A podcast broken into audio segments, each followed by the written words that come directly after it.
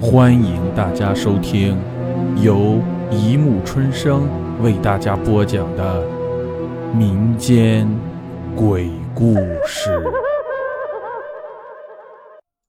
第二百七十七集《爱人的诅咒》一。今天去监狱探视了我的好友，每次的前往都会带着沉重的心情。而在他面前，我也无法言笑，只能用低沉的声音为他默念。虽然他是无心之过，但他却很乐意接受处罚，这点让我不仅有些安慰。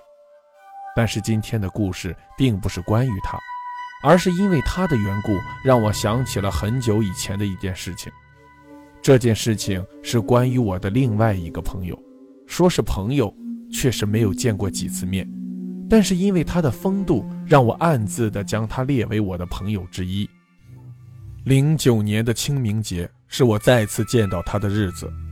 之所以我记得那么清楚，纯粹是因为当时他的行为不得不引起我的注意。那是没有黄昏的下午，云雾较低，空中依然杂糅着些许雨水，说不上是朦胧细雨。我见到他。因为我去拜访我的祖父，当然是墓地。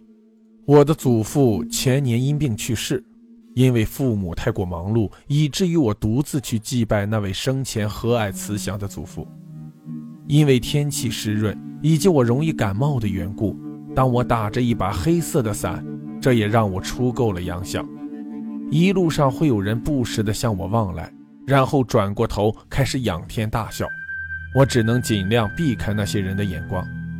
当我看见他时，他正站在一个墓碑前，然后眼里尽含泪水，嘴角也在不停地抽搐，可以看得出他很在乎眼前死去的人。我过去给他打招呼，没想到他因此被吓得一跳，那种反应不像是因为突然的问好所致，就像是长满尖刺的刺猬被外界惊吓一般。很快。他就看见了我，然后装作若无其事地回应了我的问号，再然后紧张地前后左右的探望。出于对当事人的尊重，在这里我们姑且称他为丙。丙，这是你的？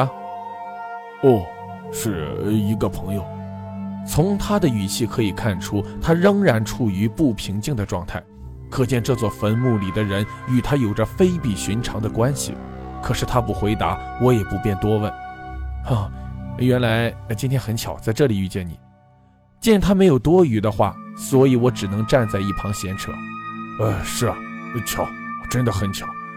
他的话更加吞吐了。怎么，你不舒服？我有些担忧他现在的反应。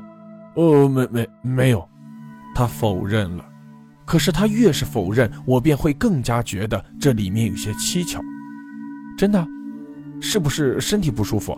我拉住他的胳膊。哦，没有，哦，真的没有。哦，我有事先走了。他开始逃避我的追问。你怎么了？眼看他已经走出墓地，我便对着他大声地喊道。突然，我觉得自己是不是太过爱管闲事？因为看出了他似乎不想与我多聊半句。我准备回过头祭拜完后离开，可是我却忽然发现，丙。有些不对劲，他身子不停地左右摇摆着，脚步有些踉跄，似乎是一个喝醉酒的人一样。然后，当他踏出草坪的一刻，我看见他身子往前摆了一下，然后就摔倒在了地上。见情况不对，我赶忙跑上去抱住了他。这时我才发现他的脸色是如此苍白。我凑近他的鼻孔。发现他的呼吸很不顺畅，身体也相当沉重。振作起来，我我送你去医院。我以为他已经没有意识了，于是便抱起他，准备叫一辆计程车。不啊不，不要让我进医院，求你，只要将我带带回去就好。我我我只是有些虚弱。他有气无力地说：“这，好吧。”眼见如此的难受，加上他恳求的目光。我只能先将他带入我家中，然后等他醒来再做打算了。等他醒来的时候，已经是凌晨一点。那时我因为疲劳已经睡下了，因为听见大厅一阵跌跌撞撞的声音，让我不得不醒来观察外面的动静。他正坐在沙发上喝着一瓶牛奶。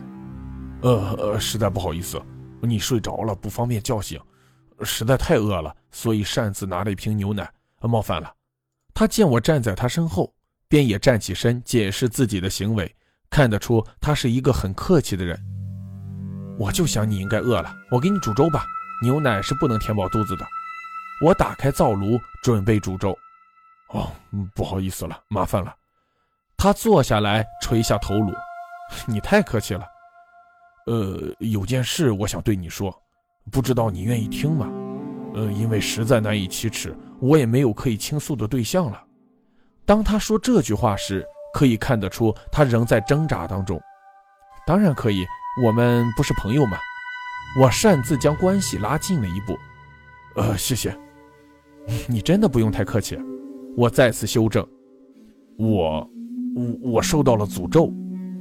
什么？我认为我的这位朋友在和我开玩笑。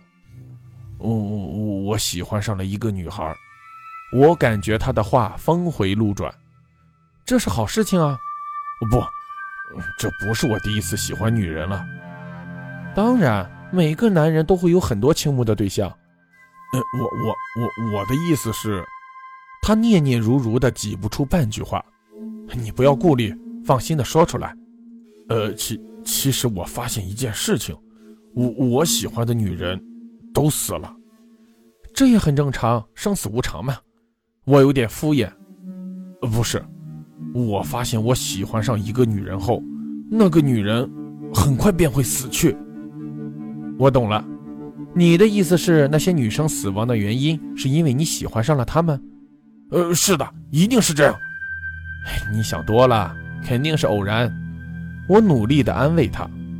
不，不瞒你说，为此我做了一个实验。虽然我很后悔我的做法，但是现在已经晚了。你的意思是？是的，我再次遇到一个女人，然后还没来得及向她表白。可是第三天，有人就在垃圾堆里找到了她的尸体。你说，这是偶然吗？你不要这样，这不关你的事情。我极力安抚他的情绪，再加上我自己是无神主义者，根本不会相信他这一套说辞。至少目前我没有相信。不，就是因为我，我明白的，我是一个不祥的人。警察怎么说呢？我想知道事情的始末。